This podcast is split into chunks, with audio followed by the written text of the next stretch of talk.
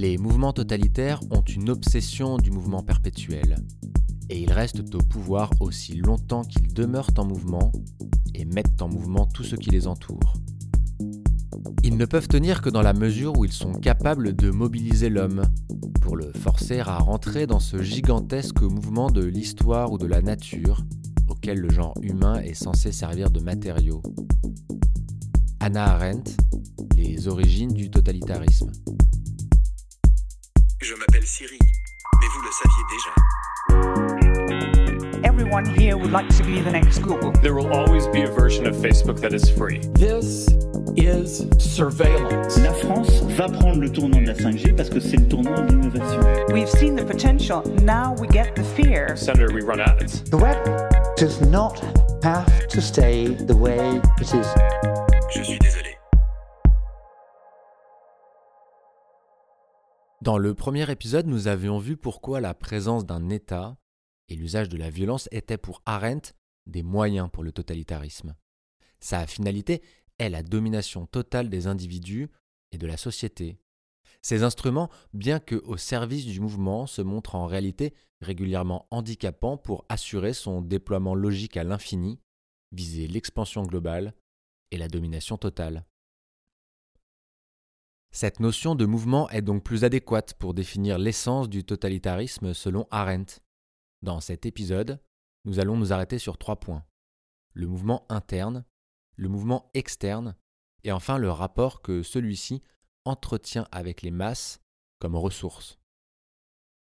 Dans la dynamique totalitaire, le mouvement interne était celui qui permettait au système de rester flexible, à l'organisation de ne pas se scléroser, il fonctionnait par cercles concentriques autour du chef et assurait une gestion paranoïaque de l'information, un véritable culte du secret. Arendt reprend notamment les travaux de Keurer sur les discours d'Hitler et les impératifs définis par le dirigeant nazi lui-même. Je cite N'informer personne qui n'en ait besoin, personne ne doit savoir plus que de besoin, que personne ne sache plutôt qu'il n'ait besoin. Il est éclairant de mettre ici deux citations en miroir l'une d'Arendt sur le mouvement totalitaire. Elle estimait que dans le régime totalitaire, je cite, le pouvoir réel commence là où le secret commence. Et une autre de l'investisseur et entrepreneur Peter Thiel sur les startups et entreprises technologiques. Pour lui, je cite, Toute affaire florissante se construit autour d'un secret qui demeure caché aux regards extérieurs.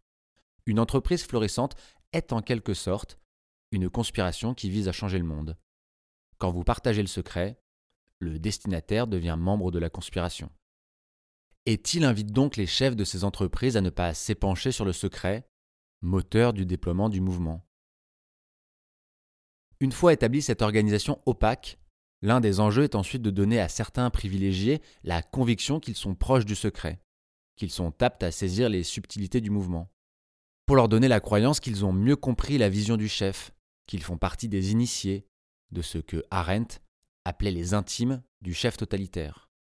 Les rassurer sur le fait qu'ils sont différents des masses, masses encore peu intégrées au mouvement, elles sont à évangéliser, comme on a atrocement coutume de le dire aujourd'hui. C'est assez paradoxal, mais les élites ont bien en effet très vite intégré le mouvement totalitaire. Bien entendu, de nombreux ont pu fuir, mais d'autres ont été au cœur de l'organisation totalitaire, totalement subjugués par ce mouvement. Pour Arendt, cela a été permis par un endoctrinement puissant ce qu'elle appelle, je cite, une mentalité d'élite soigneusement préparée et entretenue dans le cursus des écoles supérieures totalitaires. Sans élite, sans son incapacité artificiellement générée à admettre les faits, à distinguer le vrai du faux, le mouvement ne pourrait jamais progresser vers la réalisation de sa fiction. Et alors qu'elle s'apprête à conclure son ouvrage, Arendt reviendra sur la question de l'éducation et enfoncera le clou magistralement. Le but de l'éducation totalitaire n'a jamais été d'inculquer des convictions, mais de détruire la faculté d'en former aucune. Je trouve que résonne ici un peu la question de Neil Postman, qui disait que la future victoire du totalitarisme ne sera pas d'interdire les livres, mais de faire en sorte que plus personne ne veuille lire un livre. Le mouvement technologique, lui aussi, repose sur la constitution d'une hiérarchie autant entretenue autour d'un pseudo-savoir sur ses bienfaits, de ce que Ellul appelait une aristocratie d'hommes fascinés. Un pseudo-savoir fondé sur des croyances, dans le progrès technique, le scientisme et d'autres éléments d'une vision totale que nous allons aborder dans le prochain épisode. Notons néanmoins ici que ces croyances semblent se maintenir aujourd'hui, au mépris total de l'expérience immédiate et des enseignements qu'il faudrait pourtant tirer des conséquences de ce suroutillage technologique contemporain. Mais non, il n'en est rien, et la rhétorique puissante qui attire les élites est toujours celle de participer à quelque chose de grand, de croire qu'on fait partie des meilleurs, d'être choisi, à l'avant-garde, et surtout de travailler pour le sens de l'histoire, sous la férule d'un chef qui a tout compris et qui est doté d'une vision totale. Arendt reprend un discours d'Himmler qui haranguait les foules en leur rappelant que suivre le nazisme, c'est, je cite encore, travailler sur une grande tâche, comme il n'en apparaît que tous les 2000 ans. Et cette rhétorique ne concernait pas que les élites, mais également les seconds couteaux, les simples rouages du système totalitaire, eux aussi subjugués. Le maintien des individus à l'intérieur du mouvement totalitaire se fondait sur une rhétorique particulière. Elle tentait de mêler bien-être et accomplissement. Cela peut paraître surprenant, mais c'est notamment ce qu'a montré les travaux de l'historien Johann Chapoutot, qui a publié début 2020 chez Gallimard un essai intitulé Libre d'obéir le management du nazisme à aujourd'hui. L'auteur met l'accent sur le bonheur dans le travail sous le joug nazi, de ce qu'ils appelaient le travail dans la joie. Chapoutot reprend ici les travaux du chef nazi Reinhard Hohn sur l'organisation du travail au sein de l'Allemagne nazie. Reinhard Hohn, également célèbre car, malgré les purges, il a pu continuer à développer son activité après-guerre. Il a notamment bâti de célèbres écoles de gestion allemandes et il est l'un des pères du management par objectif d'une organisation qui se prétend décentralisée, qui se prétend libre, d'une organisation qui joue en permanence sur un amalgame fondamental, faire croire aux gens qu'ils sont libres, alors que la seule marge de manœuvre dont ils disposent est de savoir comment au mieux exécuter les ordres des véritables chefs. Un amalgame qui réduit la liberté et l'autonomie à celle de choisir les meilleurs moyens pour la finalité qu'on nous a donnée.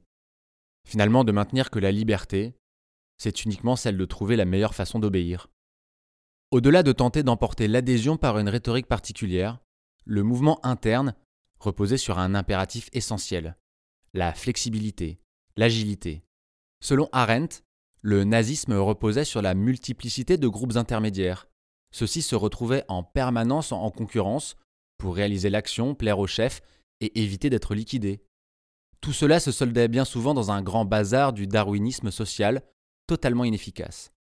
La paranoïa totalitaire liquidait régulièrement des menaces, qu'elles soient avérées ou inventées, et reconfigurait en permanence l'appareil du mouvement. Tout cela afin de s'assurer la loyauté infinie de ses sbires. Le mouvement à l'intérieur de l'appareil de domination totalitaire tire sa mobilité du fait que la direction ne cesse de déplacer le centre effectif du pouvoir. On retrouve encore ici la question centrale de la violence et de la terreur, qui est le moteur principal du mouvement totalitaire. Le problème totalitaire a notamment été de se doter de la terreur comme principe fondamental, et cela impliquait une inefficacité générale du système. Arendt nous explique que ce mouvement reposait sur cette réorganisation permanente des appareils de pouvoir et en la marginalisation des fonctions officielles gouvernementales. Cela souligne bien à nouveau comment l'État représente ici un poids pour le mouvement, car s'il lui offre une façade aux yeux du monde, il nécessite une organisation double totalement inefficace. Arendt prend notamment pour exemple deux dignitaires nazis, Alfred Rosenberg et Hans Frank, mutés à des fonctions officielles et du même coup évincés du véritable centre de pouvoir.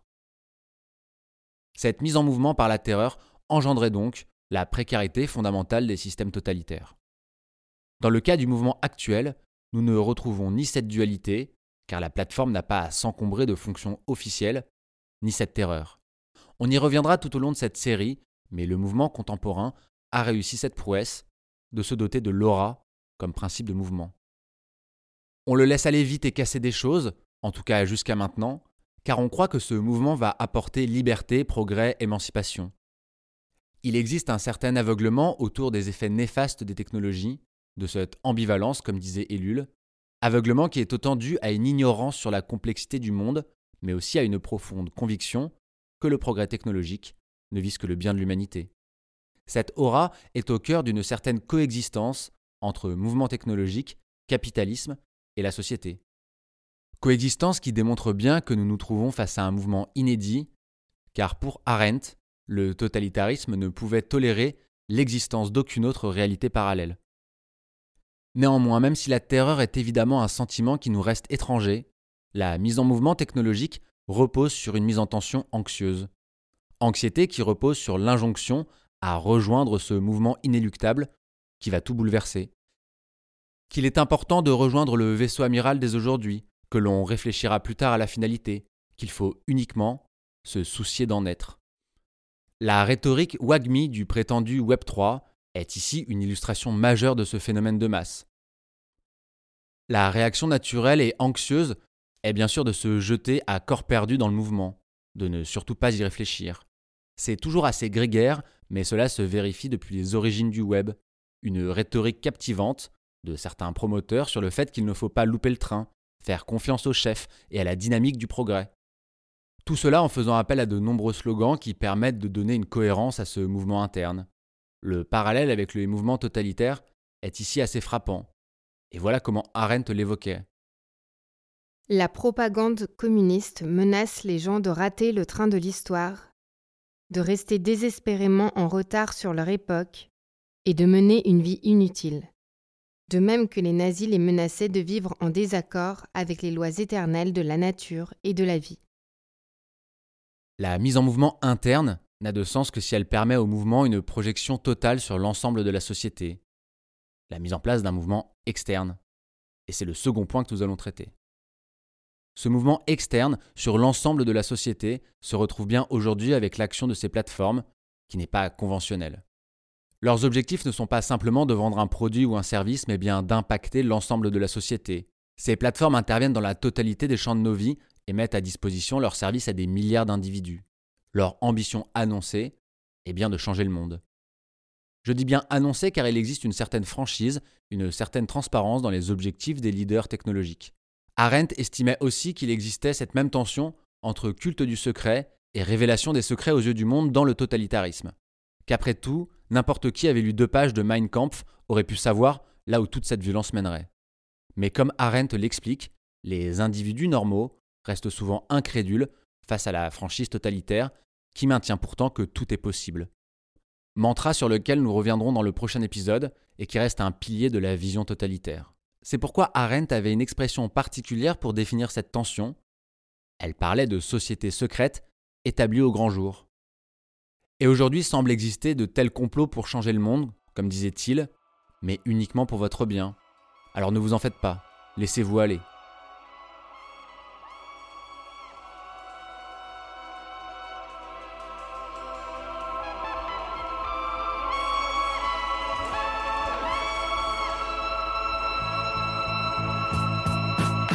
Don't talk of dust and roses.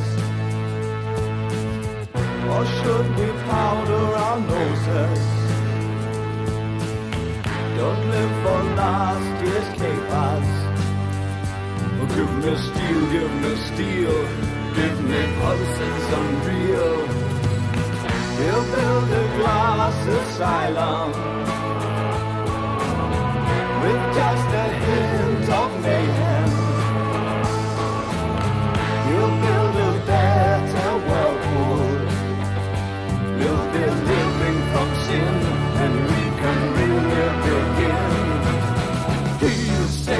Savior, shores.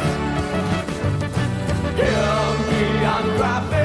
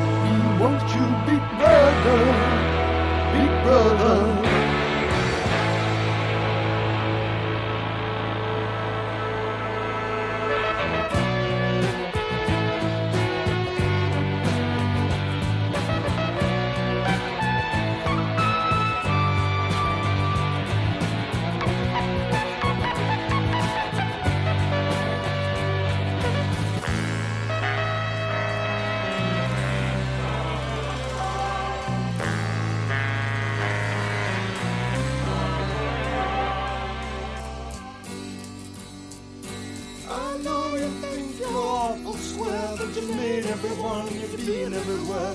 Lord, I think you overdose if you knew what's going down.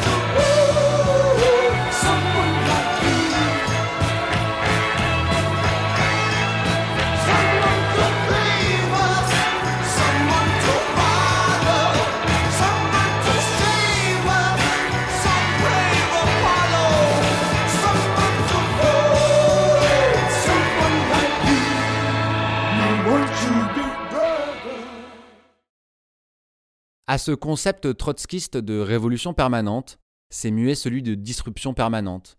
Et sans terreur, on voit bien que ce mouvement externe se déploie de façon plus efficace aujourd'hui. Un mouvement externe, fulgurant et inédit, théorisé par Eric Schmidt lui-même. Il parle, lui, d'un mouvement qui va, je cite, transformer le futur des gens, des nations et des entreprises. Et l'ancien patron d'Alphabet de poursuivre Presque rien, hormis un virus, peut se déployer, to scale en anglais, aussi vite, aussi efficacement, aussi agressivement que ces plateformes technologiques. Et de conclure, cela rend les fondateurs de ces plateformes extrêmement puissants également. Nous retrouvons donc bien cette notion de mouvement qui se projette, qui se développe, avec cette analogie volontairement provocante du déploiement d'un virus, qui scale en effet pas trop mal. Pour la petite histoire, je rappelle que cette analogie entre mouvement technologique et virus ne date pas d'hier, ni du patron de Google. On la retrouve même dans la bouche d'un des plus virulents critiques conservateurs du XXe siècle, en la personne de Georges Bernanos. Dans La France contre les robots, il comparait le développement technologique à celui d'un cancer, dont les cellules prolifèrent de façon maladive et qui peut finir par tuer l'individu. On pourrait très bien rétorquer qu'un virus n'est lui pas nécessairement pathogène et qu'il se déploie à l'échelle du globe et non d'un organisme précis. Mais vous m'accorderez quand même que le parallèle est frappant.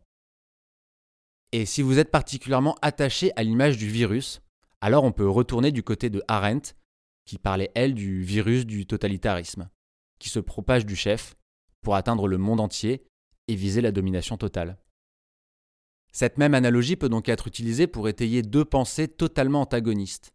Et ce n'est pas incohérent, c'est simplement qu'aujourd'hui existe une conviction profonde, ancrée dans l'imaginaire américain, d'une destinée manifeste technologique et d'une libération de l'humanité. Alors que les totalitarismes étaient mus par la terreur, c'est encore cette notion d'aura que l'on retrouve au cœur du mouvement technologique. Néanmoins, dans les deux cas, on retrouve une certaine agressivité, un mouvement rapide qui se déploie et s'impose brutalement, qui ne vous laisse finalement pas beaucoup de choix, pas beaucoup d'alternatives. Alors certes, on ne vous menace pas physiquement, mais vous restez tout de même libre d'obéir, comme dirait Chapoutot. Reid Hoffman est le cofondateur de PayPal, aux côtés de Thiel notamment, qu'on a croisé tout à l'heure, et qui parlait des startups comme des conspirations pour changer le monde. Reid Hoffman a ensuite créé LinkedIn et a récemment publié un ouvrage qui ne laisse pas trop de place au doute, qui entérine cette vision brutale de la technologie. Je vous le donne en mille, mais l'ouvrage s'intitule Blitz Scaling. Il est tiré d'un cours qu'il enseignait à Stanford, dont le titre me semble encore plus osé, car c'est Technology Enabled Blitzscaling, le blitzscaling grâce à la technologie. Quand on connaît l'appétence des nazis pour la technique, c'est assez dérangeant. Indéniablement, le rapport que les Américains entretiennent avec le nazisme est différent d'une autre. Mais de là à reprendre comme base intellectuelle la marche nazie qui a ensauvagé l'Europe, il y avait peut-être une limite. Elle vient d'être allègrement franchie, mais passons. Après tout, c'est pour moi l'occasion de rappeler que le sens initial du mot progrès, c'est celui d'une armée, de l'armée romaine en l'occurrence, qui progresse. Qu'on assimile donc progrès technologique et marche martiale fait donc sens pour certains. Hoffman, dans une interview pour la Harvard Business Review, ne s'en cache pas. Il dit que malgré sa réticence initiale, il a gardé le mot blitz scaling en précisant, je cite, que le parallèle intellectuel était si proche que cela est très informatif. S'ensuivent ensuite quelques bafouilles dans un vocabulaire trumpiste qui compare des winners et des losers et qui font des gros paris pour gagner gros ou perdre gros. Éclairant. Hoffman poursuit et écoutez bien. Quand vous êtes en blitz scaling, tout un tas de choses sont inévitablement cassées. Vous ne pouvez pas travailler sur tout en même temps. Vous devez faire un tri. Vous réparez les choses qui inciteront les investisseurs à vous donner plus d'argent. On voit ici exposé au grand jour, comme dirait Arendt, la franchise du mouvement technologique. C'est pour moi représentatif à la fois de cette mentalité et de ce rapport assez ambivalent à la violence et à la brutalité. Dans un essai lumineux, lui vraiment pour le coup et je vous le recommande, et publié en 2006, Fred Turner souhaite nous raconter les origines de l'utopie numérique. Pour lui, un parallèle s'impose dans ce rapport à la violence et au mouvement. C'est tout simplement cette rhétorique de la conquête, du pionnier, pionnier qui se croit doté d'une légitimité quasi divine, car apporteur de la sainte vérité technologique. Pionnier qui n'a donc aucun problème à violenter, à dominer. La revue Wired est l'incarnation de cette rhétorique qui s'auto-légitime. Dans le numéro inaugural, en 1993, voici l'édito qu'on pouvait lire et que Turner nous transmet. La révolution numérique déferle dans nos vies comme un tsunami. Elle apporte avec elle des changements sociaux aussi profonds que le seul équivalent historique serait la découverte du feu. C'est une rhétorique totalement tautologique qui se justifie par le simple écrasement qu'elle annonce. Rien ne doit pouvoir résister à cette propagation, qui, comme un tsunami, comme un virus, doit tout emporter. Les médias jouent ici un rôle déterminant en se faisant l'écho démesuré de ces discours. Le milieu technologique américain se nourrit de la force de ce microcosme, de ce que Turner appelait déjà le club, la conspiration, mot que Thiel reprendra d'ailleurs. À l'image des cercles concentriques totalitaires, il existe aujourd'hui une galaxie, certes quelque peu éloignée du pouvoir réel, mais composée d'analystes financiers, de journalistes, d'hommes politiques et d'universitaires, qui tous se font les promoteurs de cette vision. D'une vision autoréalisatrice, totalement en phase avec celle des plateformes et qui cherche à mettre en mouvement les individus. On parlait tout à l'heure de l'évangélisation des masses et des élites non technologiques. Finalement, de la mise en mouvement des individus qui sont en dehors du système technologique, qui n'appartiennent pas vraiment au premier cercle concentrique. Il est ici alarmant de voir proliférer ce que l'on appelle, sans une once d'ironie, les évangélistes des technologies, dont le rôle est de porter la bonne parole et de convaincre du bienfait de ce mouvement. L'un des plus emblématiques selon moi est Vint Cerf.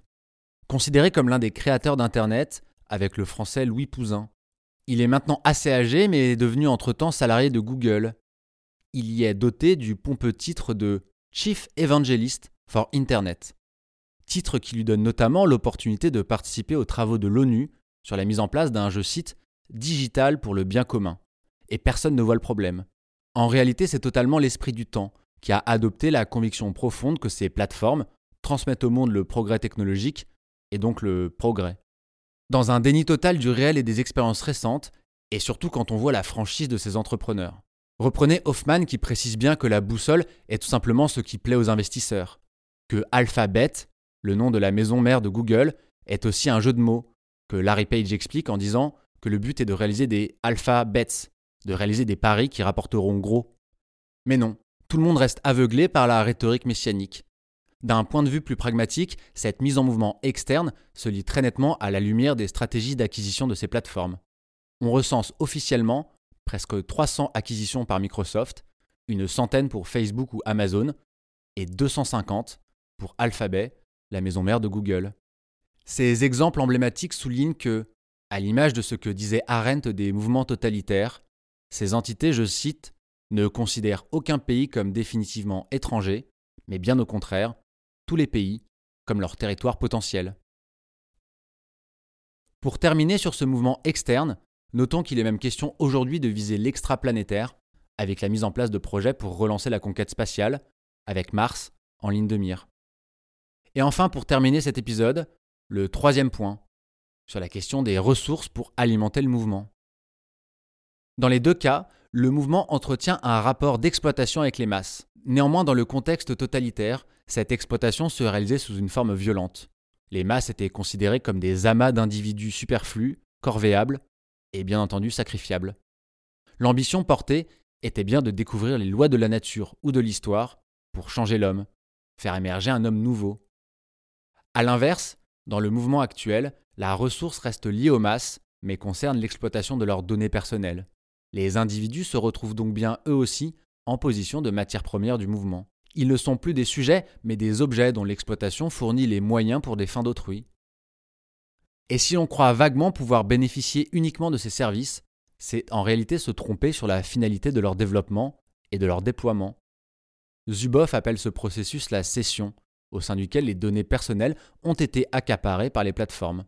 Elles les exploitent afin de faire des prédictions sur nos comportements et vendre ces prédictions à toute entreprise ou organisation intéressée par un ciblage extrêmement précis, que ce soit pour de la publicité commerciale ou de la communication politique. Et les individus n'ont pas le choix que d'entrer dans ce mouvement, à la fois par leur travail, par leur utilisation et par leur production des données. Cette absence de choix nous renvoie largement à la définition de la technique moderne que Heidegger faisait comme étant un arraisonnement. Arraisonnement de l'individu qui est provoqué, contraint de participer au mouvement technologique. Il est contraint de devenir lui aussi ressource du mouvement. Et si Heidegger y voyait déjà une entrave à notre liberté, cette question retentit avec d'autant plus de force aujourd'hui. Car c'est bien de la réduction de la liberté des individus à nos déterminismes dont il est question avec l'utilisation des données le problème n'est pas tant dans la question de la publicité, mais dans celle de la manipulation des comportements. La très fine compréhension de nos biais cognitifs par les plateformes leur permet de les exploiter. Outre-Atlantique, on semble vouer un culte à la liberté et au libre arbitre des individus pour mieux les manipuler dans les faits. Et c'est la faiblesse de nos comportements en partie soumis à des déterminismes qui est en jeu. Nous avons déjà discuté de ces sujets dans l'épisode sur le vague, et je vous y renvoie si vous souhaitez creuser. Mais pour le dire rapidement, les plateformes du capitalisme de la surveillance nous réduisent à nos déterminismes et manipulent cette réduction de nous-mêmes, afin d'orienter nos comportements et de nous soumettre dans cette guerre de l'attention. La domination totale ne tolère la libre initiative dans aucun domaine de l'existence. Elle ne tolère aucune activité qui ne soit pas entièrement prévisible. Et cette réduction est d'autant plus aisée que l'arraisonnement des individus se poursuit à la fois en ligne mais aussi hors ligne, avec l'explosion des objets connectés et bientôt des univers immersifs. Autant de risques de voir une nouvelle explosion des données collectées et encore captées par ces plateformes. Évidemment, la force principale du mouvement technologique repose dans notre indifférence. Indifférence certes renforcée par une opacité autour des pratiques réelles et le maintien volontaire des utilisateurs dans l'ignorance. Encore une fois, le parallèle avec le totalitarisme nous éclaire. Le plus inquiétant dans le succès du totalitarisme, c'est l'authentique désintéressement des masses. Dans les deux cas, nous retrouvons la nécessité d'entraîner les masses dans un mouvement perpétuel, duquel il est impératif qu'elles ne sortent pas.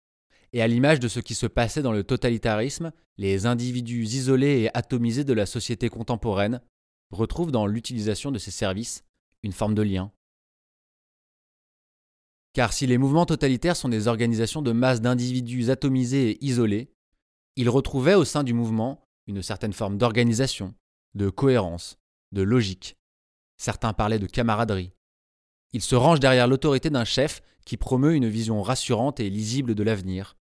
Car à travers le mouvement, c'est la réalisation et le déploiement d'une vision qui est recherchée. Cela rassure.